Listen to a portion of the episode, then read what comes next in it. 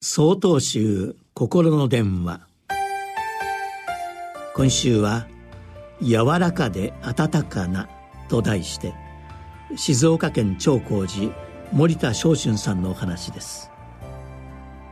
先日首から肩にかけての痛みがあり病院で診察を受けた時のことです。先生の話では頸椎捻挫俗に言うムチ打ちとのことでした。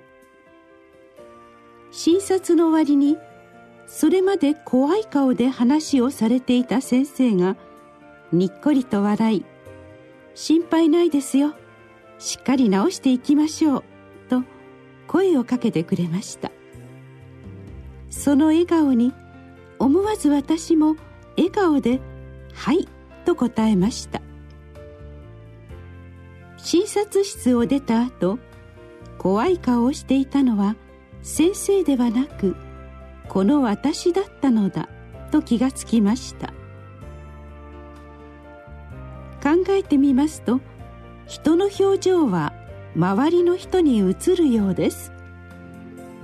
笑顔を向けると相手も笑顔になったり自分が不機嫌な時には相手の顔も機嫌そうに見えるという経験は誰にでもあるのではないでしょうか。道元禅師は道次という教えを説かれました。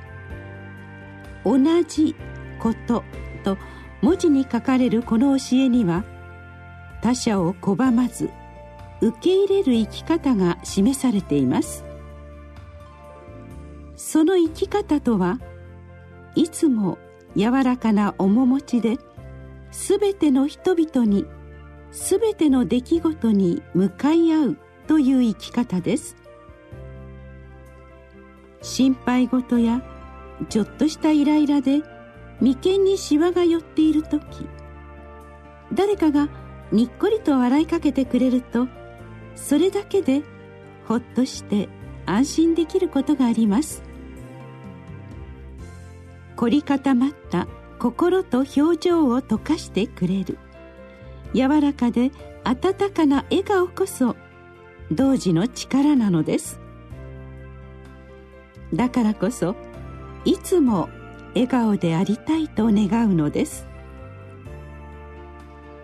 自分が苦しい時も笑顔でいればその笑顔はまた自分に返ってきます。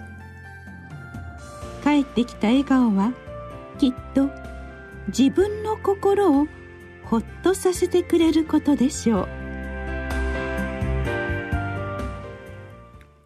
4月16日よりお話が変わります。